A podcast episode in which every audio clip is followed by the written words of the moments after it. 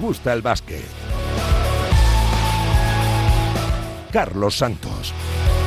Y Julián Pereira en la parte técnica. ¿Qué tal? ¿Cómo estáis? Muy buenas. Bienvenidos una semana más a Nos Gusta el Básquet. Ya conocemos el camino para estar en París 2024. Si la selección femenina luchará en febrero en Sopron ante Canadá, Japón y Hungría por un billete para París, la masculina lo hará en casa, en Valencia, en uno de los cuatro preolímpicos ante Angola y Líbano en la primera fase y en semifinales y final ante Finlandia, Polonia o Bahamas, posiblemente el rival con más veneno del grupo.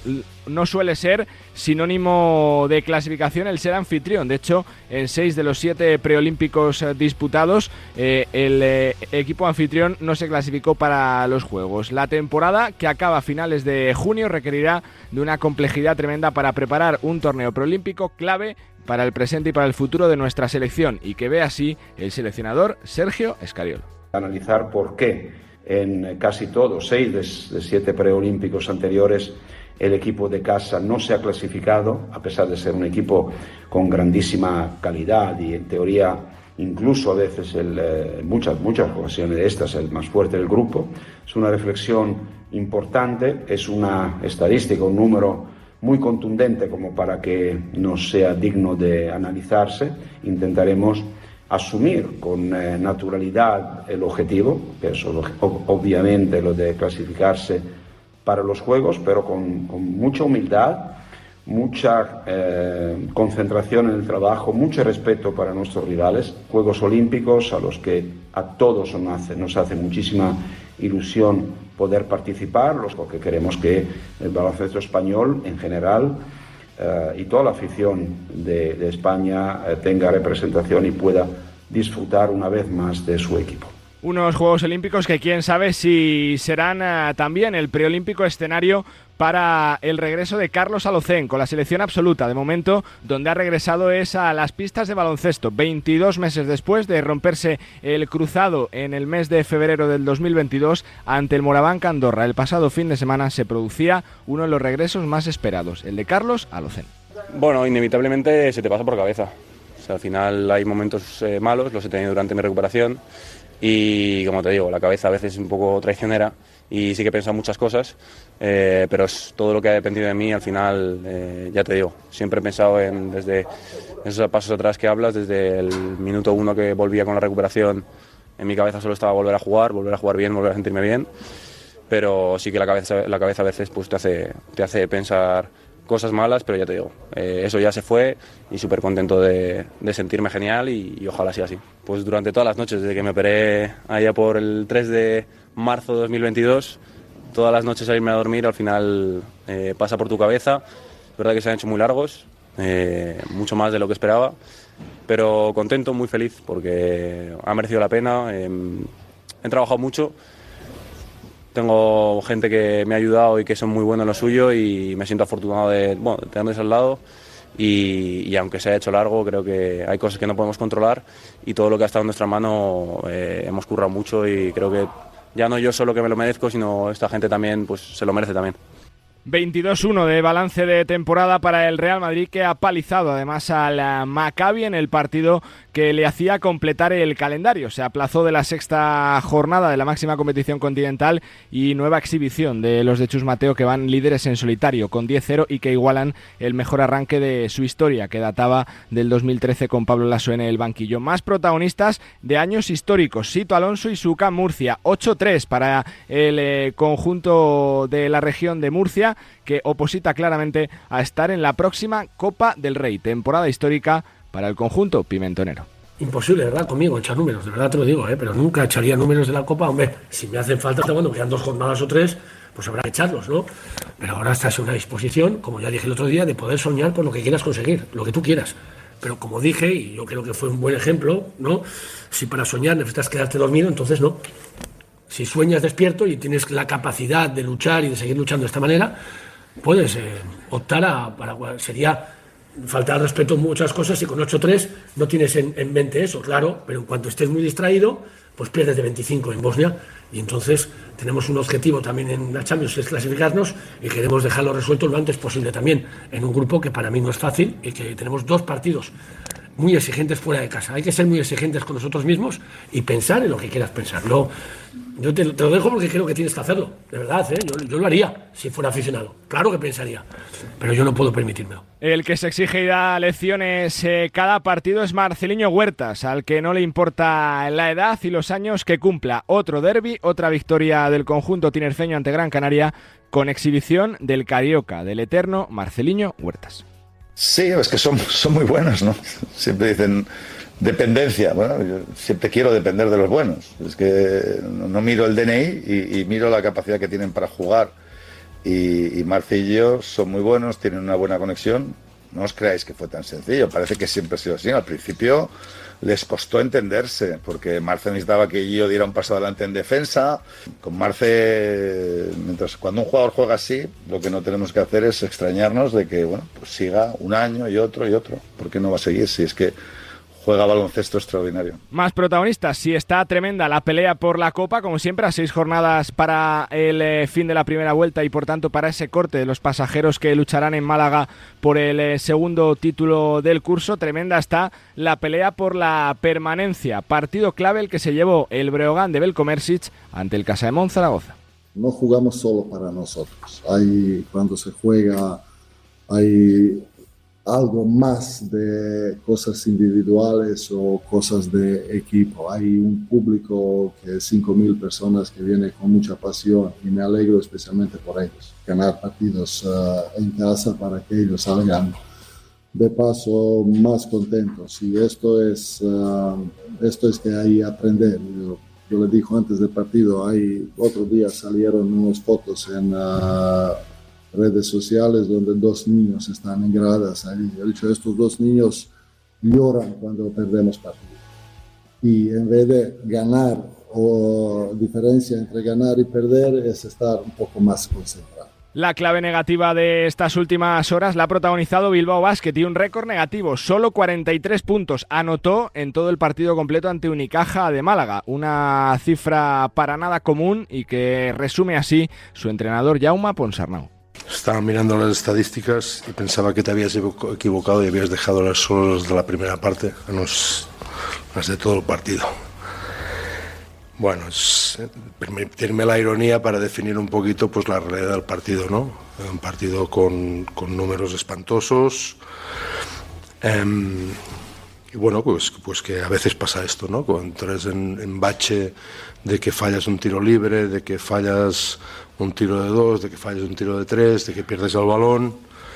Do, pues las mochilas, íbamos llevando mochilas, mochilas. Bachel que también atraviesa el Casa de Monte Zaragoza con tres victorias, igual que Breogán en la zona baja de la tabla y que Granada. Y además se le acumulan los problemas a Fisac, lesionado su mejor jugador Santi Justa y otro de los importantes que se vaya, Gilo Cafor, pone rumbo a China. Al mal tiempo, buena cara, pone por Fisac. Bueno, eh, nosotros llevamos sufriendo, por desgracia, entre unas circunstancias y otras desde, desde pretemporada. Sabemos, estamos en Liga estamos en Liga CB, eh, vamos a tener que luchar muchos equipos, más de los que parece que estamos ahora mismo peleando por esa parte de abajo, pero sin duda ninguna para nosotros ahora es reconducir, cambiar los distintos percances que, estamos teniendo en muchos sentidos, pues nos obligan a, a mirar el futuro con una manera diferente y a cambiar un poco también nuestro estilo de juego, porque ya lo hemos hecho un par de veces. Más de fichajes en Europa, el Olympiacos trae de vuelta a Flip Petrusev, eh, que deja la NBA para volver a jugar la Euroliga con el eh,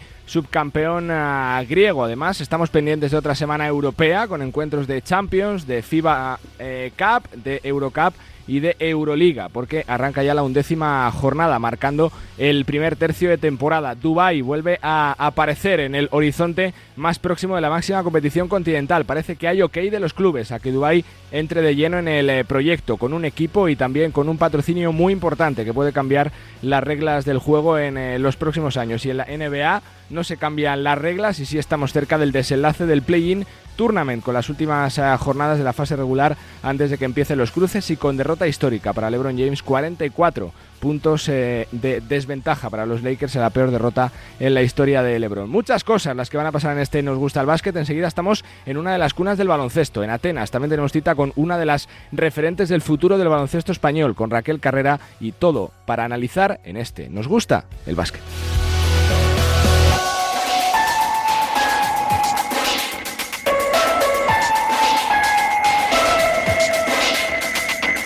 Bueno, pues nos vamos a Atenas, a una de las cunas del baloncesto continental, a un proyecto muy serio el que está formando Panathinaikos y hay uno de, sus jugadores eh, al que queremos mucho, que viene de hacerlo muy bien con Gran Canaria, su nombre sonó mucho este verano con mucho merecimiento y ha recalado en la franquicia griega. Oleg Balcerowski, ¿cómo estás? Muy buenas. Hola, muy buenas tardes, ¿qué tal? Yo estoy muy bien. Bueno, son casi tres meses ahí en Grecia, ¿cómo están siendo, Oleg? Bueno, muy bien. Eh, la verdad que estamos haciendo cosas cada vez mejor, ¿sabes? Estoy adaptándome cada vez mejor al nuevo sitio porque después de tanto tiempo en Gran Canaria es complicado cambiar, eh, cambiar tanto de, de, sitio, como he dicho, pero, pero bien, adaptándome cada vez mejor y a la liga, a la Euroliga, porque tampoco es fácil, pero poco a poco. ¿Se nota mucho el cambio, el salto de nivel de Eurocup para Euroliga, Oleco, no? Bueno, la verdad que sí, sabes, al final aquí cada partido estás jugando contra los mejores. Eh, en entrenos también se nota, se nota muchísimo el nivel eh, en que estamos compitiendo. Cada uno, sabes, está, está luchando, está entrenando por los minutos y, y tal, pero, pero bueno, es un, es un cambio que, que yo quería hacer, que quería probarme en, la mejor liga de, Europa y, bueno, y, creo que poco a poco estoy, estoy adaptándome y estoy haciendo lo mejor. Fue la mejor propuesta que te llegó, Oleg, porque se habló mucho de ti, ¿no? Esta temporada, que si el Barça, que si los Boston Celtics, que si franquicias de fuera. ¿Fue la mejor propuesta que te llegó de Panathinaikos para ti? Sí, sí, no, no, no, no voy a mentir que sí, que era la mejor para mí, personalmente. ¿Qué es lo que más te ha sorprendido de, de, Panathinaikos, de Grecia? Porque lo que se ve por fuera es una afición que, recibe tremendamente eh, para sus jugadores, volcada con el equipo, con el baloncesto. ¿Qué es lo que más te ha sorprendido de todo, Oleg? Sí, yo creo que lo, que has dicho, los, aficionados aquí eh, son unos locos en, diciéndolo bien, ¿sabes? Porque que siempre están ahí, están gritando cada partido y, la verdad que eso nos lleva, sobre todo en los partidos de casa, pero también al final cuando estamos viajando, ellos viajan con nosotros y, es, un, es un punto más, es un jugador más para, para nosotros. Es como que jugar con seis, la afición al final, y, y, la verdad que, bueno, me esperaba muchísimo, pero al final cuando, cuando estás ahí en Oaxaca jugando un partido de Euroliga y está lleno, está todo lleno gritando, pues tienes la piel de gallina.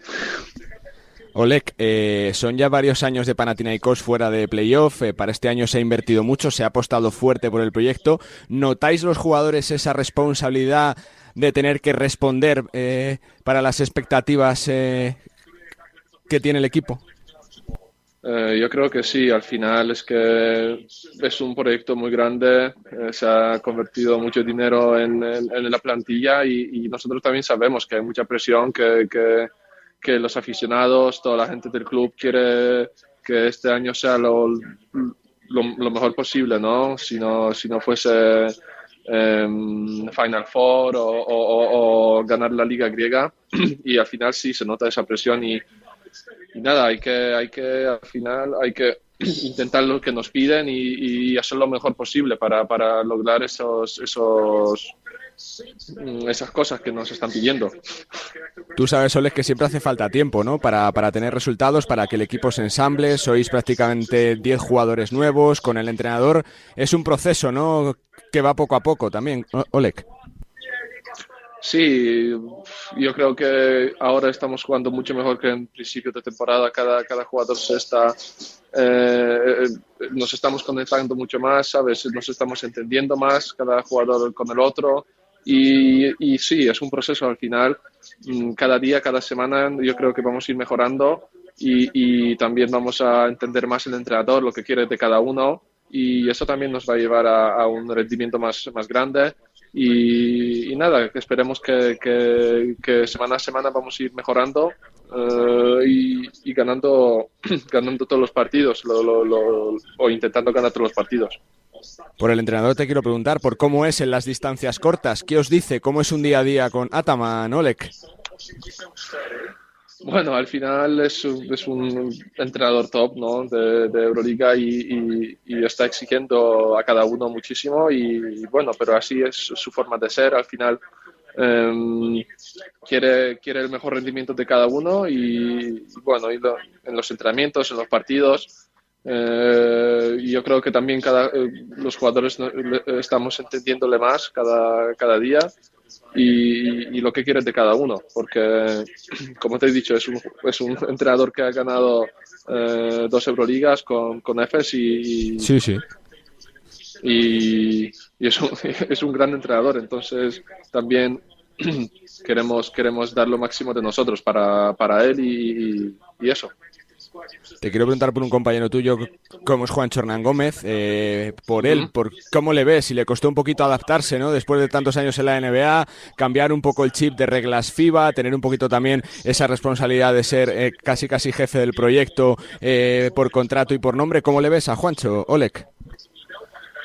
Bueno, ahora mismo ha tenido mucha mala suerte por, por, la lesión del dedo, tiene una rotura del dedo entonces, esperemos que cuando vuelva esté así como está ahora, porque, porque está positivo, está intentando ayudar a cada uno. Eh, y bueno, en principio, al final cada uno estaba como un poco sin saber lo que tiene que hacer. Eh, y, como has dicho, era un equipo nuevo de 10 jugadores nuevos. No es, no es fácil adaptarse eh, cada jugador en, en, dos partidos, tres partidos. Entonces yo yo creo que cuando vuelva estará mucho mejor y, esperemos que, vuelva muy pronto porque lo necesitamos. ¿Lo de los derbis tiene comparación con algo que tú hayas vivido antes o no? No, no tiene nada. He visto algunos vídeos eh, antes de, venir eh, a Grecia porque me han dicho que es una locura. Y bueno, me esperaba una locura, pero al final es que parece que todo el pabellón está temblando. Entonces, es, que no, no, se puede, no se puede explicar las sensaciones que te vienen cuando estás jugando el Debris contra Olympiacos y sobre todo en casa. Eh, es una locura, hay que vivirlo. Para, para, saber cómo es, hay que venir al, al, pabellón y, sentir la afición, porque no hay otra manera de, de, sentir las emociones y, y todo eso lo que está pasando. Te lo preguntaba antes, Oleg, pero por centrarme un poquito en las diferencias con la Eurocup, ¿dónde has notado más ese cambio? Siendo pivot, siendo un jugador que puede salir fuera a tirar también, jugando 4-5, ¿dónde hay más cambios en la competición? ¿Qué te ha costado más? No sé si el punto físico, no sé. Yo creo que el punto físico es lo, que más he notado, ¿sabes? Porque al final todos los cinco grandes aquí son, son fuertes, son, son la, gente con mucha experiencia en Euroliga y también es eso, que todo, todo, todo, el mundo tiene mucha experiencia eh, en Euroliga y al final es, no, es, no es lo mismo que Eurocup. Tiene, y, y adaptarse a, a, eso, coger también experiencia de otros jugadores, de, los entrenos. Eh, eso también está ayudando muchísimo, pero sí, el cambio físico es lo, creo que lo, lo, más, lo más que he notado, sobre todo en la posición 5. Me quedando, Solek, te quiero preguntar un poquito eh, por, tu, eh, por, tu perspectiva, después de 10 jornadas, ¿cómo ves la competición? Eh, ¿Quién ves de, candidato, de favorito? Porque estamos viendo a un Real Madrid tremendamente fuerte, pero quizás sea pronto, ¿no? Para hablar de, candidatos al título, Olek. Sí, yo creo que aún es muy pronto porque, como seguramente puedes ver, los la tabla se está cambiando muchísimo, menos, eh, menos Real Madrid que, que este año está, está jugando increíble y puede ser que, que sea uno de los favoritos de este año de, de, de, ganar la, eh, la, liga, pero, pero bueno, nosotros también estamos jugando cada vez mejor. Eh, Valencia está jugando también muy, muy bien, está Virtus que está también muy bien este año hay, hay muchos equipos que, que, han subido muchísimo el nivel del año pasado y, yo creo que es muy pronto de hablar de, de quién puede ganar la liga o, cómo puede ser eh, eh, los rankings eh, dentro de un mes, no sé, ¿sabes? Sí, sí. Donde se ha encontrado también eh, ritmo bueno del proyecto es en Gran Canaria, ¿no, Ole? Que fuisteis campeones el año pasado en la Eurocup, aún siguen compitiendo realmente bien, sin perder partidos. Eh, supongo que también siguiéndoles mucho a ellos, ¿no? Desde allí. Bueno, le, estoy siguiendo cada, cada partido. Estoy viendo cada partido, menos, menos a, los, a los partidos que yo también estoy jugando y no puedo ver los partidos, pero cada partido que puedo estoy viendo, estoy apoyándoles y, y nada, están haciendo muy bien en Eurocup eh, ayer también ganaron un partido yo, que, que, yo pensaba que era, que era muy difícil. Al final lo, lo llevaron, llevaron una victoria en el último cuarto, que jugaron muy bien. Y nada, yo espero que sigan así y, y a ver si pueden ganar otra vez el Eurocup. La última que te hago, Lek, eh, cuando veías por la tele el Mundial, veías el papel de Letonia, ¿te recordaba un poquito para lo que hicisteis eh, con Polonia hace un añito y poco en Berlín, ¿o no? ¿Te ha recordado un poquito por la gente, por lo que montasteis allí, por la que se lió en el país, por cómo jugasteis, por la sorpresa? Eh, la verdad que sí, que también estuve pensando en, el Mundial de China, que también hemos eh, mm, hecho un buen papel. No tanto que, no tanto que la Letonia este año, pero, pero bueno, y al final me daba mucha rabia que nosotros no, no nos hemos clasificado a este, a este torneo y, bueno, pero sí, cuando, cuando jugaban y cuando hacían cosas, cosas bien, estuve viendo a, nosotros eh, algunos momentos que también hemos estado ahí el, caballo negro del torneo y al final hemos llegado a donde hemos llegado. Pues Oleg, que disfrutes de, del año en Grecia, del baloncesto en una cuna como es, eh, como es Grecia, donde se vive como una religión y compasión y que salga todo bien. Suerte y gracias. Muchas gracias por la entrevista y adiós. Oleg Balcerowski, jugador de Panathinaikos, uno de los referentes del equipo de Erginataman, primer año en Euroliga y rindiendo cada día mejor en un proyecto que aspira, como nos decía Oleg, a intentar, ¿por qué no?, soñar con la Final Four.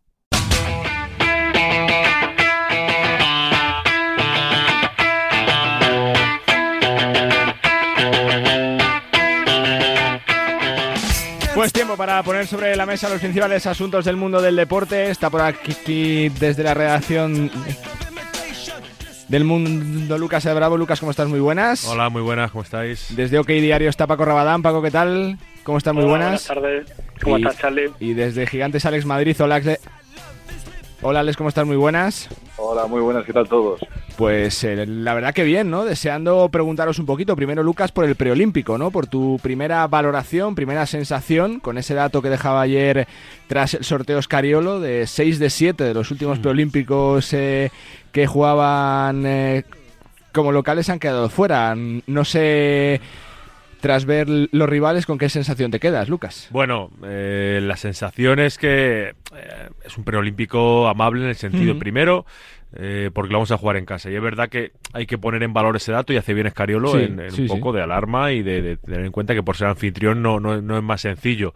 Pero si ves los candidatos que había, ves que en esa lista estaba Eslovenia de Doncic, Grecia de Grecia de Topuncumpo, Croacia, Lituania, Letonia. Bueno, pues las circunstancias han hecho primero, al ser cabeza de serie nos quitamos ya a tres rivales duros al ser anfitrión nos quitamos también eh, varios rivales. Nos podía aún así haber tocado Italia, haber tocado Croacia y, eh, haber sido más complicado. Yo creo que eh, hemos tenido, no suerte, porque esto no es cuestión de suerte, pero bueno, podría haber sido muchísimo peor. Es verdad que no va a ser sencillo, que Polonia ya hemos visto los grandes torneos llegar lejos, Finlandia ha competido y le recordamos del Eurobasket con Marcani y demás, y va más que a priori parece ser que la que menos nombre tiene, puede ser la más exótica, si la miras a fondo, es una selección con varios jugadores NBA y que veremos también, porque también va a depender mucho esas fechas, qué jugadores dispone España, qué jugadores disponen otras selecciones, pero bueno, yo creo que a priori eh, está todo bien para que podamos estar en París. Paco, para el gran público que vea el sorteo dirá, bueno, es un sorteo fácil, selecciones con poco nombre, pero, pero cuidado que puede ser trampa, ¿no? También, Paco. Para mí nos ha tocado una trampa clarísima. O Bahamas. Para mí Bahamas es una trampa, pero muy, muy jodida. Con, que me perdonen por la expresión, pero que Bahamas se ha cargado a Argentina. O sea, Argentina con Facu Campazo, con Bildoza, con Gaby Deck, con la Provítola, se cargó a Argentina en su casa el verano pasado para estar en este preolímpico. Recuerdo a la gente pues que, nos creemos que, que Bahamas pues tiene nombre caribeño, muy exótico y tal, que tiene a tres tíos NBA que jugaron el año pasado comprometidos, que eran Buddy Hill, Eric Gordon y de Andre Ayton, que probablemente nadie pueda parar a de Andre Ayton en España. No veo a Billy parando a de Andre Ayton, un pívot titular de la NBA que hace 15-10 fácilmente. Tampoco, o sea, no quiero ser mm, alarmista, pero creo que hay que tenerle un poco de respeto a Obama y también no solo pensar que en que a lo mejor alguno de los tres NBA se borra, sino que algún NBA más se apunte, ¿no? Porque creo que Clay Thompson ha expresado sus ganas de jugar con Bahama. Entonces, hombre, si Clay Thompson se planta en Valencia el 2 de julio, permitidme que diga que estoy un poco asustado. O sea, permitidme. Sí, sí, sí. o sea, no quiero tú y todos, Paco, tú y todos pero me da un poquito de miedo, ¿sabes? ¿No? Porque, o sea, eh, aquí era toda una fiesta, en plan, bueno, hemos evitado a, los cocos, no viene, no viene por aquí Croacia, no viene Italia, Eslovenia no podía cruzarse, Grecia, tal, bueno, sí, sí, pero que van a venir unos pocos NBA y recuerdo que ahora mismo el baloncesto español tiene eh, jugador y medio en la NBA. Por tanto, que los tiempos han cambiado y los bahameños ya le hicieron lo que le hicieron a Argentina, que es que el precedente o sea, y para aquel que no lo haya visto, que vea los últimos minutos de Eric Gordon contra Argentina, el traje que le hizo para eliminarles del preolímpico. ¿Tu sensación, Alex?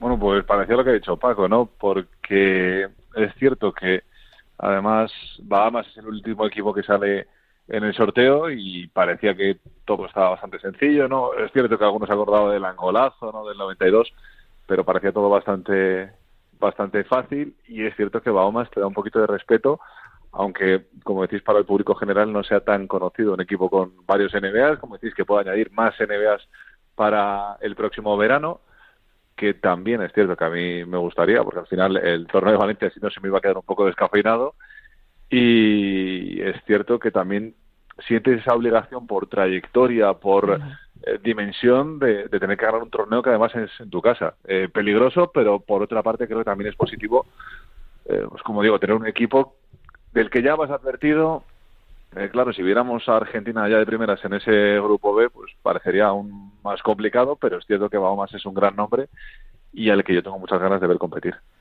Falta mucho, Lucas, para que llegue ese preolímpico, pero un poco en clave selección, ¿qué convocatoria podemos tener? Ya estarán todos, porque claro, eh, van a terminar las competiciones como máximo el 17 de junio, creo.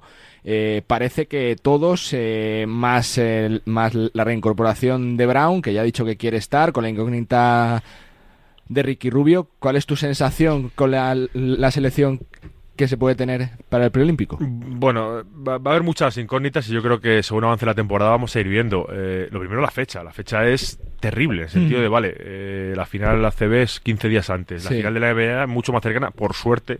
Parece que no vamos a tener nadie en la final por suerte y por desgracia, pero en este caso nos favorece porque el único representante hoy por hoy es Aldama y, y, no, los Grizzlies no están como para jugar una final de la NBA. Eh, entonces eh, hay que ver eso. Eh, ¿Cómo llegan esos equipos de la final de la CB? Lorenzo Brown, bueno, está ahora en Maccabi, que va a empezar la Liga Hebrea, veremos cómo está. hay muchos condicionantes. Para mí el, eh, gran incógnita es, precisamente eso, la presencia de Lorenzo Brown, la vuelta de Lorenzo Brown, porque es el jugador que necesitamos ahora mismo y donde España tiene un gran vacío, ya se demostró en el último Mundial, en el puesto de, base. y luego pensar también que no es solo que hayan terminado 15 días antes, sino que los juegos, o sea, tú juegas un preolímpico durísimo cinco partidos en cinco días, tienes que ganarlo, eh, cuatro partidos en cinco días, tienes que ganarlo para clasificarte para un torneo que empieza en dos semanas después, que son los Juegos Olímpicos. O sea, la concentración tiene que estar ya hecha. Vienes de casi no descansar algunos, pues imagínate los del Madrid, lo del Barça, las finales de todos los años, que, son, bueno, pues al final es el más del 50% de la selección. Eh, no va a ser sencillo, ¿no? Entonces va a haber muchas incógnitas físicas y yo creo que ahí Escariolo va a tener que empezar a hacer una labor de, de, reclutar, eh, lo vamos a ver a las ventanas, ver quién está disponible, tener muchas bazas y muchas alternativas, incluso de esa generación joven que eh, bueno, eh, falta seis meses para todo esto. Pues quizá alguno de estos eh, campeones del mundo junior, algún mm. jugador de estos, en este tiempo dé un paso grande y tengamos una sorpresa de ver a Daimara, como vimos a Juan Núñez, de ver a Izan Almansa, de ver a Baba Miller, un jugador que dé un salto grande este tiempo y que por necesidades tenga que estar, ¿no? Eso puede ser, es un escenario a la vez atractivo y a la vez peligroso, pues son jugadores muy jóvenes. Por lo que conoces la federación, Paco, por supuesto también la figura del seleccionador, ¿tú qué piensas? Eh, ¿Que va a ser la convocatoria ya que vaya luego para los Juegos y nos clasificamos? ¿Que puede haber sorpresas, nombres nuevos? ¿Cómo lo ves? Yo creo que Escariolo va con sus 12 guerreros a Valencia y luego, salvo lesión, no cambiará. A ver, yo creo que va a tirar de un equipo veterano. O sea, creo que va a tirar de un equipo veterano. Que sepa competir. Que, sepa competir, que tenga oficio y que sobre todo se tome el preolímpico como hay que tomárselo, o como siempre se lo ha tomado España, de menos a más. Y acabar en, el punto de forma idóneo para, bueno, a jugártela con, supongo que con Bahamas o con Polonia. Pero yo creo que al final aquí la clave va a estar mucho en la, la reincorporación al baloncesto de Ricky Rubio, que no sabemos si estará disponible o no. Y para mí creo que hay un factor importante que es un Mangaruba. Al final Garuba está, es el defensor más versátil que tiene España, es un tipo que puede plantar cara a un hipotético mismatch contra Bahamas, pero si tenemos que, yo qué sé, poner a algún pívot a defender a los tiradores de Bahamas, es que, o sea, de verdad que como vengan con Clay Thompson, con Eric Gordon y con Buddy Hill, y no nos presentamos entonces, Paco, no nos jugamos el torneo. No, no es que no nos presentemos, es que, es que, a ver, que seamos conscientes de que la Federación Bahameña lo que está haciendo ahora mismo es buscar en, los, en el pasado de todos los jugadores NBA que se van a quedar fuera de los Juegos Olímpicos y que puedan traerles de vuelta nacionalizados. O sea, que, que, al final, oye, que están en su derecho. Pero Paco, eh, también está siendo, digo, más respeto tal, pero tampoco nos pongamos de alarmistas. Los preolímpicos son complicadísimos todos y te has quitado, eh, por la circunstancia que sea, a la Eslovenia de Doncic, a la Lituania de tal, o sea que eh, a Italia, que le debimos hacer un gran mundial. vale, está bien, pero tampoco. que tú estabas en el partido, ya asumías que íbamos a perder, ¿no? En el mundial. Bueno, pero yo creo que pues Canadá es bastante superior a Bahamas. Y de todas formas, que digo que todos los preolímpicos, teniendo en cuenta que solo van 12 selecciones a los Juegos. Luca, Canadá hasta el pasado Mundial no tenía la triple A de fiabilidad que la fue ganando en el Mundial.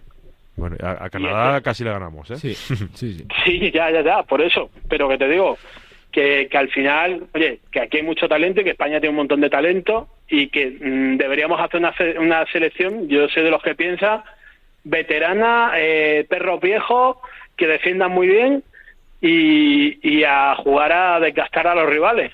Y luego, pues, si conseguimos estar en los juegos, magnífico. Pero te digo que, que, hombre, que esto de, o sea, ojalá y fueran todos los grupos Angola y Líbano, o sea, lo firmaba, pero que, seamos conscientes de que, bueno, que, va a haber nivel al final del torneo. Que el cruce, tanto Polonia como Bahamas son jodidos. y luego ya la final, pues sería más jodida todos los Cuidado con Finlandia, ¿no? Que ya la vimos también cómo juega el Campeonato de Europa, con Marcanen, con los tiradores que tiene. Alex, tu sensación sobre la selección Bueno, a ver, también debo decir que estaba echando mano al roster de Bahamas de ese partido contra Argentina. Eh, es cierto que va con tres jugadores muy potentes, pero luego tampoco, no soy yo un especialista en el baloncesto caribeño, pero tampoco son nombres que, que de primeras asusten. Eh, hay que tenerle respeto y a partir de ahí ver qué sucede. Pero bueno, eh, creo que de hecho el grupo B, lo positivo que puede ser para España es que la lucha va a ser grande. Eh, no me extrañaría que pasara clasificado con el primer, el que primer clasificado con un 1-1, ¿sabes? creo que realmente es bastante igualado. a ver con qué ritmo llegan según qué jugadores ese partido y lo que dice, yo creo que Finlandia es cierto que en el Mundial decepciona, pero en el Eurobasket dejó muy buena imagen. A ver qué tal llega de rendimiento Marcanen, que seguramente puede ser eh, quizás el mejor jugador de ese torneo de Valencia, ¿no? Y mm, al menos de primeras es el, mejor jugador que se me ocurre. Sí, el, último que ha sido el estar de la NBA ha sido él. Seguro, sí. Eh, pues ah, sí, bueno, pues no, básicamente eso, que, mucho respeto yo creo que a todos y, bueno, pues a disfrutar un poquito, a coger un poquito de ritmo en la, en la primera fase, que es la obligatoria, la que tienes que pasar sí o sí.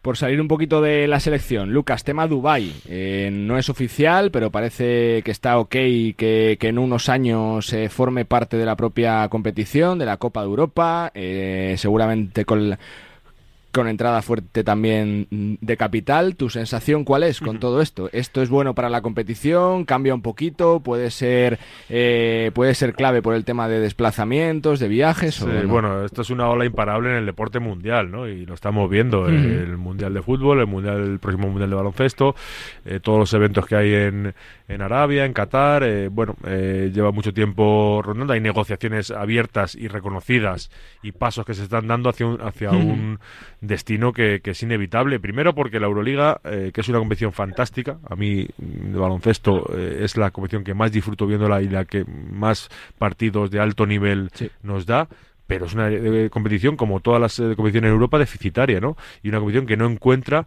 eh, el, impulso económico que merece, ¿no? Y los clubes pues buscan salidas con los patrocinadores turcos que han tenido últimamente y demás.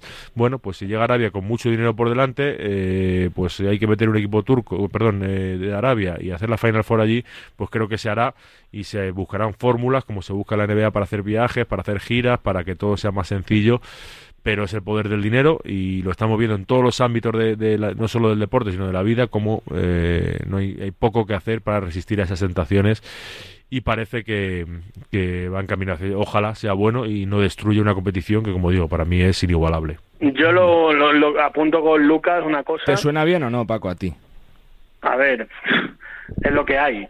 O sea al final mm, o te mueves o te mueves o caducas. sí sí es que es así. Entonces, a mí, viendo el calendario tan sobrecargado de baloncesto, meterle más horas de viaje, porque Abu Dhabi está a seis horas de España, pues hombre, eh, no debe ser un plato de buen gusto para los jugadores. Sobre todo porque que te has quejado con Gran Canaria, oye, que no la jueguen porque los viajes son más largos, seis, seis, siete horas de vuelo, claro, sería contraproducente con que, con que tú digas ahora, vale, muy bien, Dubái está bien, pero claro, son siete horas de avión, por ejemplo, ¿no? Desde Madrid.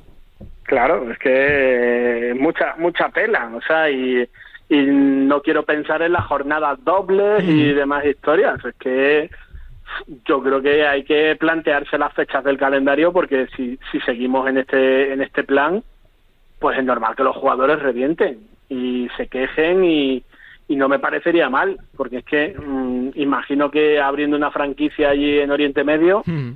requerirá una ampliación de la Euroliga o te vas a cargar la, o te vas a cargar eh, algún equipo que la ha podido hacer por méritos deportivos. ¿Crees, Alex, que esto va a hacer crecer la competición eh, presupuestariamente para los clubes, que pueden competir, pues quizá contraer más jugadores de la NBA como en los últimos años, que esto va a ser positivo, que el formato de competición puede cambiar o no? ¿Cómo lo ves tú? Bueno, yo creo que los clubes también, o la Euroliga en general, está un poco advertida porque creo que también, bueno, si nos fijamos, por ejemplo, el, eh, los Dallas Mavericks, eh, la pretemporada juegan un partido en Madrid que tiene un impacto brutal, pero juegan dos partidos en, Oriente Medio. Eh, por lo tanto, dan prioridad también la NBA a, ese mercado. Yo creo que Euroliga se anticipa un poquito a, a, todo. Es cierto que para los equipos económicamente va a ser muy buen impacto. No sé hasta qué punto puede ser eh, peligroso el hecho de que entre un, club que a lo mejor tiene más dinero que nadie y puede fichar prácticamente a, a todas las grandes estrellas europeas ¿no? del, del mercado, incluso jugadores que tengan eh, cláusulas asumibles eh, para lo que estamos acostumbrados. Y, y, en cuanto al impacto económico, creo que sí que va a ser positivo. Yo creo que, como habéis dicho, es aceptar una nueva realidad. creo que a todos nos crea un poco de contradicción porque queremos que crezca la Euroliga, pero de la misma manera eh, lo que nos gusta es que los equipos de, tradición europeo sean los que prevalezcan. Pero es cierto que, bueno, eh, es una nueva realidad. Siguiente tema que pongo encima de la mesa, regreso después de 22 meses de Alocen. Lucas, eh, ¿cuánto suma? No solo para el Real Madrid, sino para el básquet español, ¿no? Por la carencia que tenemos en esa mm. posición de bases que tengan futuro además, ¿no? Sí, bueno, eh, Carlos Alocén en este tiempo pues, sin duda hubiera sido una pieza fundamental en esta carestía que tenemos de repente y tan extraña en el país de los bases que hemos sido toda la vida, nos hemos quedado sin, directores. Yo creo que ese, ese crecimiento físico nos ha hecho eh, ir hacia otras posiciones. Pero ah, yo creo que más hacer que hacer cuentas para el futuro con él hay que alegrarse porque por él personalmente porque son 22 meses que se dice pronto es una una lesión ya de por sí larga pero que ha tenido complicaciones que, que le ha costado coger confianza y que como él mismo decía el domingo ha habido momentos en que pensó que quizás no volviera a jugar al hmm. baloncesto y para un chico que además eh, con ese carácter que a todo el mundo cae bien y, y, con, y con ese futuro y con, con esa calidad, pues no deja de ser un, momentos durísimos que ha tenido que pasar, seguro, y que ya le tenemos de vuelta, es solo positivo, creo que va a ir entrando muy poco a poco, eh, pero va a ir entrando, ya eh, en los partidos eh, supongo que de, ACB tendrá más minutos y, de a partir de ahí creciendo, si está bien físicamente, el talento lo tiene, pues es ir hacia arriba esa progresión que, tenía em, seguir con ella y, al Madrid le, le, a venir, le, debe venir bien porque justo en el puesto de base es donde creo hmm. Que más depende de un jugador, que es de Facundo Campaso, que está jugando muchísimos minutos a un nivel altísimo, es imprescindible, pero en otras posiciones al Madrid se lesiona un jugador, pues siempre tiene un buen recambio, Tavares con Poirier, Zonja, Musa, los escoltas, en el puesto de base quizá es el que, que no se resfríe Campaso, ¿no? entonces creo que va a venir bien para dar descanso, para dar rotación, para combinarse con Sergio Rodríguez y ya digo, sobre todo para él, en lo personal, que ojalá lo, retome donde lo dejó y, le tengamos pronto a la selección y, al nivel que, le veíamos. Paco, para ti. Bueno, es una de las lesiones más largas que recuerdo yo en los últimos años y ojalá y todo haya quedado excepcionalmente bien y que, y que Carlitos pueda volver al nivel que con el que nos impresionó sobre todo en Zaragoza, ¿no? Entonces, a ver, es complicado saberlo todavía, es, pronto, pero es, muy bueno para él que tenga por delante a, Facu y a Chacho, que son gente que, bueno, que, que, le van a, no le van a poner una zancadilla, al contrario, le van a ayudar, le van a, a intentar hacerle que esté contento, confiado. No sé, yo, yo creo que, que él mm, debe ir tomándoselo muy poco a poco porque la lesión ha sido pues esto, de, que a lo mejor en otra época te hubiera retirado del baloncesto y ahora pues lo que tiene que ir es dando pasos firmes, pasos hacia el futuro y yo, hombre, no sé si entrará en los planes de Escariolo para este verano. Me, extrañaría, pero porque, bueno... Eh, para la ventana quizá, ¿no? De febrero a lo mejor podría... Sí, bueno, pero... Podría ser, pero yo, yo lo que veo es, que sobre todo él, tiene que recuperar la confianza, ¿no? Y, de cabeza estar bien. Alex, tu sensación. Bueno, yo por aportar algo distinto, eh, tengo que decir que casi más que la que la, su reaparición, ¿no? Su que jugara, casi lo que más me gustó fue que en la primera acción fue fuerte hacia el aro, que muchas veces cuando sufres una lesión grave y sobre todo de la duración que ha sido la de Carlos Alocen, es muy complicado, ¿no? Porque evidentemente existe un miedo que seguramente vaya a estar ahí siempre, pero que de alguna manera el jugador tiene que, salvar. Y de momento sí que hemos visto a un Carlos Alocen valiente que necesita minutos y creo que eh, es muy positivo también para el Real Madrid, más allá de recuperar a, a un jugador de su talento, el hecho de, como decía Lucas, primer partido que está Carlos Alocen convocado, que haya jugado siete minutos y medio, pero consigue que, hmm. que Facu Campazo no tenga que jugar ni un solo segundo. Eh, y creo que el Real Madrid tiene plantilla suficiente como para que el decimotercer, decimocuarto jugador de la plantilla, eh, incluso Hugo González iba entrando, saque los partidos de Levandesa. Por cerrar, el último tema que pongo sobre la mesa, seis jornadas quedan para el corte copero, líder el Madrid, segundo Málaga, Murcia y Barça con 8-3, un salto eh, con, eh, con seis triunfos está Tenerife, Manresa y Basconia, todavía clasificados para Copa, y fuera de puestos para Copa también con 6-5 Girona y Gran Canaria. Lucas, ¿quién se mete de la Copa? ¿Quién ves? Eh, si ves sorpresas y sobre todo en clave de por la permanencia Zaragoza, como queda, ¿no? Sino Cafor, ¿cómo puede suponer esto? Sí, sí. Eh, eh, está... Como cierto golpe para ellos, ¿no? Sí, sí. ¿Cómo se reestructura la plantilla? La verdad que lo de la Copa, pues bueno, que todavía, queda, ya empezamos con las cuentas, pero pero hay equipos que están haciendo muy bien las cosas, que para mí yo creo que UCAM Murcia es la, hmm. la, gran noticia positiva de este arranque de temporada, por cómo está jugando, con la agresividad que está, que está jugando, ganando partidos importantísimos, esa renovación de plantilla que da sus frutos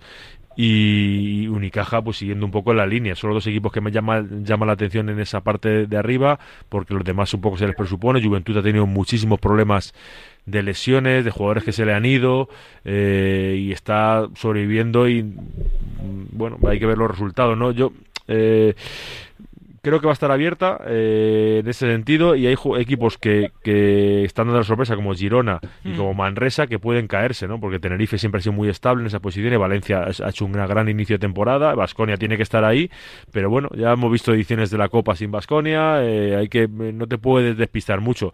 Por abajo empezaron con muchos problemas Granada, eh, Valencia está un poco pagando la, novatada y le está mm, costando más a partir de algunos partidos igualados, pero es cierto que ahora Zaragoza es el que más se le complica y estos tramas de, tramos de los que se te va un jugador, vuelve otro, se te lesiona uno, pues son difíciles de afrontar. ¿no? Justa que se ha lesionado, con que se te va Okafor, que a partir de la próxima semana es un drama prácticamente. Y tienes que intentar salvarlos y lo más rápido posible, ¿no? Porque ya digo, en una racha mala y Granada despierta, y otro equipo despierta y te ves ahí abajo con, con problemas. Paco, tu sensación. Yo veo a siete claros clasificados, Real Madrid, Unicaja, Murcia, Barça, Valencia, Tenerife y Vasconia. Y la octava, pues se la van a jugar Manresa y diría que Juventud. Con el Granca. Granca, eh, Granca, Y el Granca, bueno, el Granca también, es verdad. Pero el Juventud a mí lo estoy con Lucas en que ha tenido muchos problemas de lesiones, muchas distracciones con Eurocup y yo creo que cuando llegue el momento importante se, se pondrá a acelerar y creo que va a ser un contendiente importante para, estar en la Copa. Luego, eh, por abajo, dando ya casi, no, no desahuciado a Palencia, pero pinta mal la cosa, la verdad. Creo que, que por ejemplo, Breogán mm, no le está sentando nada bien jugar la, la Champions, a diferencia de UCAM, ¿sabes? no hmm. Creo que, que, hombre, que Breogán también tendría que centrar el tiro porque no sería el primer equipo que juega en Champions si se va a, la Liga LED. Recuerdo el caso de Burgo, claramente, entonces, bueno, quizá tendrían que tener un, toque de atención ¿no? y acordarse pues del pasado, ¿no? Y ahí es verdad que Zaragoza sin Okafor pierde puntos, pierde de todo. Y creo que, hombre, van a estar ahí entre los candidatos, a no ser de que encuentren un sustituto en condiciones. Tú cierras, Alex. Bueno, te voy a decir que yo tengo un poquito más de suerte, porque al ir el último me ha dado tiempo a repasar un poquito calendario. Te has hecho la quiniela ahí, ¿eh? Claro, he estado mirando un poco. Por ejemplo, Gran Canaria eh, tiene tres partidos en casa, cuatro partidos en general bastante llevables para ganar. Eh, la Peña, Manresa creo que lo tiene más complicado. Y bueno, es cierto que hay muchos equipos que, que de los que están arriba que tienen obligación prácticamente de estar en la Copa. Um, y de la parte de abajo, por no extenderme mucho, eh, es cierto que la situación de Casa de Monzaragoza es muy preocupante, por, sobre todo por la dinámica de los últimos partidos, eh, la mala tendencia que ha tenido desde el principio de temporada, pero es cierto que hay varios equipos que se están metiendo en un buen lío. El, último Bilbao Basket, que el partido que hizo el pasado sábado es, es para llorar, la verdad. La verdad que pregunta más que recurrente va a ser en los próximos días quién se mete en la Copa del Rey porque quedan seis jornadas para la final y prácticamente a principios del 24 ya tendremos claros los ocho pasajeros que se jugarán el título que defiende Unicaja en, en su casa en Málaga a partir del próximo 15 de febrero. Señores, que es un placer, gracias. Un abrazo. Un abrazo, gracias. Cuidaron mucho. Gracias a Lucas A. Bravo desde la redacción del Mundo, a Paco Rabadán desde OK Diario y Alex Madrid desde Gigantes en este tiempo de opinión y Nos Gusta el Básquet.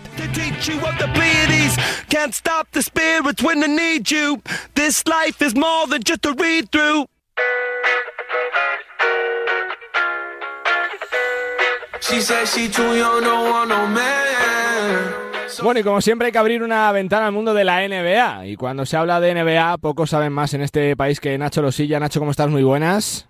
Muy buenas, eh, Carlos. Pues como siempre disfrutando de la NBA y de, todo lo que nos deja. Bueno, eh, vamos a ver si somos capaces de resumir un poquito el Play-In Tournament. ¿Cómo está, Nacho? ¿Cómo está? Pues pues está calentito ahora mismo el, eh, lo que es conocido ya como la Copa NBA, ¿no? Que, que está generando tanta expectación esta temporada y que eh, tenemos una situación eh, muy interesante para, para esta jornada. De hecho, eh, incluso en las redes sociales de la NBA han publicado, eh, digamos, información para que para que todo el mundo se pueda enterar, ¿no? Porque es cierto que el formato es simple, que, que lo que es la clasificación es sencilla, pero eh, todavía hay mucha gente que no conoce muy bien ¿no? cómo funciona esto. Eh, y hoy, por ejemplo, tenemos eh, equipos como Charlotte, Nueva York, que se están se están buscando meterse como, como el wildcard, ¿no? Como ese segundo equipo, como ese segundo clasificado que entra de, después de los primeros, ¿no? Entonces, ya te digo, en concreto para esta noche tenemos a, a Charlotte y Nueva York luchando, pero de momento tenemos ya equipos clasificados y que eh, están esperando rivales, ¿no? Eh, Milwaukee, Miami también mm. eh, con ganas y con, ganas y con opciones de, entrar, ¿no? Entonces tenemos bastantes equipos en el este jugando, otros como Toronto que ya han caído eliminados, Chicago también. y en el oeste, por ejemplo, tenemos a, a los Dallas de Luka Doncic eliminados, eh, Golden State todavía buscando la clasificación, entonces eh, hay todavía un panorama abierto, pero equipos como Lakers también están clasificados ya para, para esa eh, fase, fase eliminatoria ya de, la Copa NBA. Te quiero preguntar por, por precisamente por los Lakers.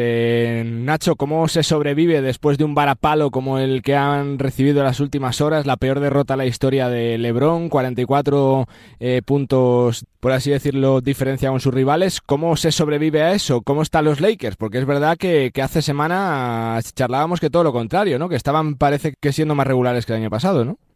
Sí, están, yo creo que están sufriendo bastante las, las bajas de, varios jugadores, ¿no? Están echando mucho de menos a Rui Hachimura, tampoco está Jared Vanderbilt, que no ha jugado esta temporada. Gabe Vincent, que era uno de los fichajes del verano, tampoco está pudiendo jugar y al final estos Lakers, donde eh, LeBron sigue siendo muy bueno, muy bueno, pero necesita ayuda, y Anthony Davis, eh, ya sabemos lo, lo, irregular que está siendo como primera primera teórica espada de los Lakers sigue siendo LeBron, que es una mala noticia para el equipo, y ese grupo de, complementos pues no está eh, y ya vimos la diferencia que marcaron el año pasado, Carlos, ¿no? Cuando se dieron los pasos de febrero, cómo mejoraron los Lakers en el momento que añadieron eh, figuras a su rotación que le daban equilibrio al, equipo. Y ahora mismo no las tienen, están sufriendo. Y la verdad que la derrota contra los Sixers eh, muy dolorosa y por, por destacar una estadística llamativa. Ha sido el primer partido de LeBron James sin, sin capturar un solo rebote Madre mía. En, en 13 años. 13 años, una estadística bastante llamativa, desde luego. Me queda preguntarte también por eh, varios nombres propios. Eh, primero por el duelo Holgren-Wembanyama. Nacho, ¿cómo está? ¿Quién va ganando esa, esa partida por ser el nuevo rookie del año de la NBA esta temporada? Pues eh, de momento tenemos eh, a Chet Holgren por delante, ¿no? Eh, es cierto que Wembanyama es quien, quien acaparaba más el hype previo, quien sobre todo retiene ¿no? más, más atención también del, del espectador más casual, pero Holmgren está realizando un curso, la verdad que fantástico, muy prometedor y tiene una pinta...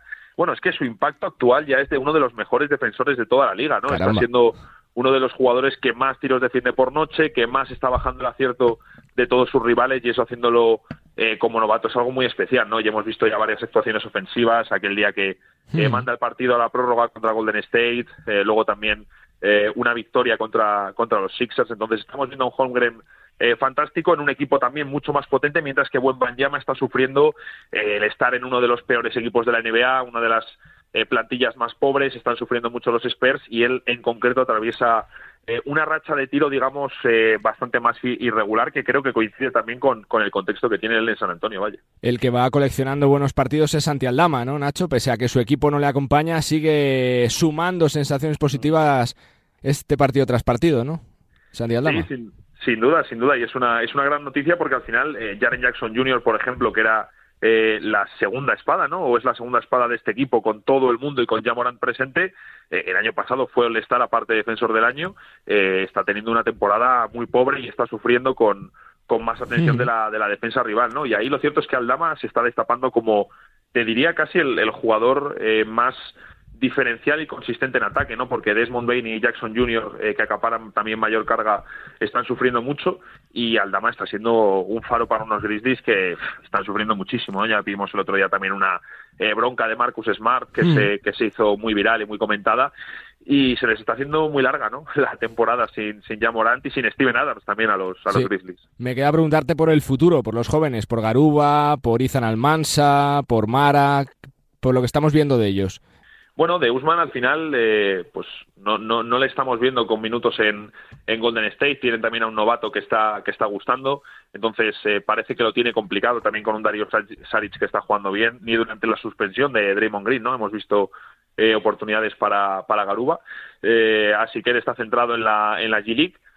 mientras tanto, yo creo que al final con Mara y con, y con Almansa están dando sus, sus primeros pasos. ¿no? Almansa sí que me parece más un perfil, digamos, preparado o más adaptado para, para la NBA actual, eh, mientras que Mara pues eh, tiene todavía un camino largo por delante, no acaba de llegar a, a UCLA, eh, pero sin duda también muy muy excitante Carlos ver que después de muchos años no te llegan llegan jugadores jóvenes españoles a Estados Unidos que están causando revuelo y atención porque eso habla muy bien de la de la salud del baloncesto español. Pues eh, pendientes, por supuesto, de todos ellos que nos tienen que dar muchas alegrías, comenzando por este mes de julio con el preolímpico, donde varios de ellos seguramente formen parte del roster final de Sergio Escariolo, seleccionador. Fuerte abrazo, Nacho, lo contaremos. Abrazo. Nacho Losilla, desde la redacción de Dazón, con todo lo que pasa, que es mucho y bueno, como siempre, en la N. Vea, continuamos, venga, con más temas. Nos gusta el básquet. Bueno, pues aquí estamos, en el eh, Colegio Felipe II de Madrid, porque tenemos cita con una embajadora de Kellogg's con eh, Raquel Carrera, que vuelve un poquito a sus orígenes. Hola, muy bien. Cuando te rodeas de niños, de gente que para ellos eres alguien en top, ¿qué sientes, Raquel, cuando hace, hace este tipo de cosas? Bueno, yo creo que al final sientes mucha ilusión y, y, mucha pasión por lo que haces, que al final es el baloncesto y el poder llegar a los niños de esta manera y que ya no solo que les guste el baloncesto, sino pues que puedan practicar el deporte, que, que vean esa pasión, que, que con trabajo pues consigues, consigues cosas y, y, que puedan tener pues referentes y que referentes tanto masculinos como femeninos pues para mí es, es increíble. Te quiero preguntar un poquito por el presente, por la lesión. Ya te queda poquito, ¿no, Raquel? sí. que deseando jugar otra vez. Sí, dentro, dentro de lo malo que, que, son las lesiones, tuve la suerte de que es una lesión corta y, y, nada, estoy deseando empezar. Al final llevo trabajando pues apartada el grupo ya dos semanas y una semanita más y ya empezaré. Lo del tema de ser referente, ¿eso es algo que te gusta? ¿Que lo llevas bien? ¿Cómo se encara? Bueno, yo creo que es al final algo que, que te enorgullece, ¿no? El que, que las niñas que, que, practican este deporte se puedan fijar en ti y que, y que vean esos aspectos buenos y, y, positivos y también los malos, porque al final hay partes malas y yo el otro día cuando voy a la fonteta sí que hay niñas que me preguntan, ¿pero estás lesionada? Y yo, claro, les respondo que sí, que al final es la parte mala del deporte, que también es muy bonito que me veáis jugar, pero también me tenéis que ver así y, y, y que también es la parte fea, pero, pero hay de todo. Días así te hacen recordar un poquito cómo comenzó todo, ¿no, Raquel? En un, un, patio de un colegio también para ti, ¿no? Sí, sí, sí. Al final yo también empecé, pues como los niños con los que he estado hoy, con, con siete años, y, y, en el patio del colegio porque a mí me divertía y, y, era la ilusión que tenía yo de ir todos los días, los miércoles, los viernes, al patio del colegio a jugar con mis amigas al baloncesto. Más allá de la pista, ¿eres, eres muy de baloncesto o no, Raquel? Sí, sí, sí. Yo si tengo que ver algún deporte, yo muchas veces voy a ver pues los partidos del masculino, del Valencia Basket, porque, porque a mí me gusta mucho ver baloncesto. Eh, por ir un poquito por lo deportivo, el juego es ir año tras año mejorando, ¿no? Crecer, eh, ahora la mejora del triple, eh, eh, subir el balón, es, es ir día tras día mejorando, ¿no, Raquel? Sí, yo creo que el objetivo de todo jugador es mejorar y, y, que cada día que pase seas un poquito mejor que el día anterior y, al final yo creo que es algo complicado ¿no? y que siempre hay que marcarse objetivos, pero, pero eso, la, la satisfacción de cada año, pues ir mejorando, de ir jugando más competiciones, de, de ver crecer como jugadora, tanto dentro como fuera de la pista, y, y, de crecer con tus compañeras. Y al final, pues ganar es algo muy importante, pero pues el crecer como, como jugadora y, y como persona para mí es lo esencial del baloncesto. Siendo tan joven, tu currículum ya llena varias páginas. A veces hay que pellizcarse para decir, caramba, es que es tremendo. ¿eh? Bueno, es que mm, yo la mayoría de veces no eres consciente de cuando ganas o lo que ganas. Nosotras cuando ganamos la liga, yo no fui consciente hasta pasado el verano, porque nosotras ganamos la liga sí. y al cabo de una semana nos fuimos con la selección, o sea, es como que no paras y tienes que seguir jugando y no puedes desconcentrarte porque al final pues necesitan ese 100% de ti. Entonces yo cuando ya termina la selección y termina todo, miras atrás y dices, jolín, es que este año también hemos ganado cosas, hemos, hemos ganado una liga, eh, pues también hemos jugado una Copa de la Reina, hemos jugado muchas cosas y, y yo creo que es ese momento en el verano, cuando estás con tu familia, cuando estás tranquila y descansando, cuando te paras a pensar en todo lo que ha pasado. Raquel, es la consolidación de un proyecto de hacer bien las cosas, ¿no? De creer, de insistir, de la apuesta por jugadores de casa, por jóvenes, ¿no? Sí, sí, sí, yo creo que, que, al final siempre tiene que haber pues, pues esa apuesta de, de, talento y, y, al final yo creo que, que, Valencia lo hace muy bien y apuesta tanto por, por jugadoras nacionales como por talentos muy jóvenes. Al final tenemos jugadoras en dinámica de Euroliga y de Liga 1 que son jugadoras que ahora mismo pues apenas tienen 18 años o que, son seniors de primero y que son lo mejor de, de, de sus categorías. No sé si temes que esto eh, pueda generaros algo, algo más de presión, ¿no? De ya sois campeonas de liga, ya se os mira con otros ojos, ya no sois la sorpresa, sino que ya sois realidad, Raquel. Bueno, yo creo que al final somos jugadores de baloncesto todas, todos en los equipos de la liga eh, compiten y, y, lo sabemos y lo tenemos claro. Venimos de perder ayer un partido y, y nadie, nadie es invencible. Eh, sí que es cierto que al final eh, somos jugadoras todas muy competitivas y siempre queremos ganar. Y, y, ahora pues venimos de ganar el primer título de temporada, que es la Supercopa, pero, pero queremos ganar más. Y, y bueno, ya llevamos a la temporada partidos perdidos y eso quiere decir que la, que la liga y todas las ligas son muy competitivas y que cualquiera puede ganar y cualquiera puede perder lo que se ha hecho en el club sirve como referente para el resto, ¿no? Del tema de las condiciones, de que se os iguale tanto chicos como chicas. Eso ha hecho también que la liga crezca más, ¿no, Raquel? Sí, nosotros tenemos la suerte en Valencia, pues eso, de que el club... Eh, por gente como Zaragoza, por ejemplo. Sí, también, ¿no? sí, también, también. Los últimos años yo creo que también ha hecho esa apuesta por el, por el femenino. Eh, y bueno, hasta, también hasta el Barça. El Barça también, también ha apostado por su equipo femenino. Y, y yo creo que es algo que, que, Valencia ha hecho desde el principio y que ha ayudado a que otros equipos se impulsen y, y ver que al final tener un buen equipo femenino también es algo que, que, a la gente le alegra. Al final Zaragoza ahora mismo también llena los pabellones. Eh, nosotras también llenamos el pabellón y, y, el deporte es deporte y da igual que lo juegue. Y yo creo que es algo que nos queda un poquillo de camino, pero, pero que dentro de poco va, va también a tener un subidón. Se pasó de la plata que pudo ser oro, Raquel, hace poquitos meses. Eh, viene algo realmente difícil eh, eh, por la montaña que hay que subir del próximo mes de para febrero. ¿Cómo se encara? ¿Se tiene en mente eso de, pensar que, oye, que no se puede fallar, que lo tenemos que hacer sí o sí, Raquel?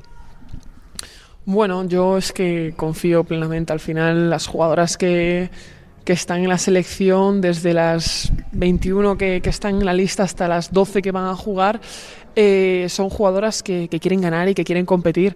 Y, y, al final Miguel siempre hace un muy buen trabajo de cara a de ayudarnos a, a tener esa mente de de querer ganar cada partido y ahora mismo pues lo que debemos pensar es en febrero. O sea, hace un mes pues estábamos pensando en noviembre y la ventana de Eurobasket, es algo que se ha conseguido, hemos ganado pues los dos partidos y ahora pues a pensar en la de febrero y en los partidos que se tienen que jugar en febrero y luego pues a partir de ahí ya pensaremos en el resto.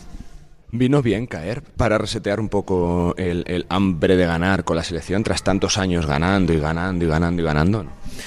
Bueno, yo creo que la gente también ha visto que, que somos mortales, que, que, se puede perder, que es algo normal en el deporte, que, que al final que la gente se acostumbre a ganar no es algo que tenga que pasar siempre, que, que al final es lo, lo complicado. Parece rutina, a veces Parece rutina pero es que, es, que es lo más complicado y es algo muy difícil.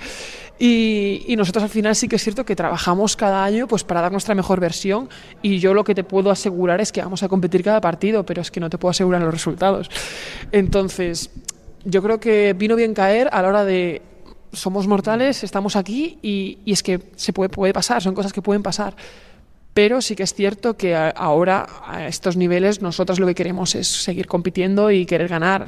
Somos gente pues joven, más veterana, hay un mix de mucha gente que, que eso nos ayuda. Para vosotras que haya presidenta en la FEP, ¿qué supone? ¿Qué os dice? Para vosotras. Bueno, yo creo que para nosotras, presidente, presidenta, al final son han hecho tanto Garbajosa como Elisa ahora, han hecho un muy buen trabajo y Elisa yo creo que lo va a hacer muy bien. Al final ha sido jugadora, entiende también pues pues nos entiende a los jugadores pues a la hora de, de pues los partidos, de las cargas que llevamos y eso también nos ayuda mucho. Y, yo creo que va a hacer un muy buen trabajo porque bueno, haya estado en más dinámica federación y, para nosotros es un orgullo pues que sea la, la primera mujer presidenta también. Te quiero preguntar por tu futuro, Raquel. Hace años te dijeron para el draft algo que lo tienes en mente o que no lo piensas. Un, pues en uno, dos, tres años, ¿por qué no probarlo? ¿Tienes en mente o no, Raquel? Sí, es algo que siempre está en mente. Al final, cuando llega verano, siempre ves la competición de allí, ves la gente que está allí y dices, me gustaría ir un año. Pero sí que es cierto que mi prioridad siempre es la selección y antes de ir allí, yo lo que voy a priorizar siempre es estar con el equipo nacional. Si en algún año pudiese pues, compaginarlo, ver cómo haría, sí que, sí que probaría, probaría ir y vería cómo, cómo es la liga de allí, pero bueno, también estoy muy contento ahora en Valencia, que es donde tengo mi contrato y también es lo que priorizo. El crecimiento de la Fonteta de, clubes como Zaragoza, como Salamanca, vosotras, ¿hay todavía tanta distancia con, los, con las turcas, con Praga, por ejemplo, o no? Bueno, yo creo que a nivel pues recurso... Para pelear por un título, quiero decir.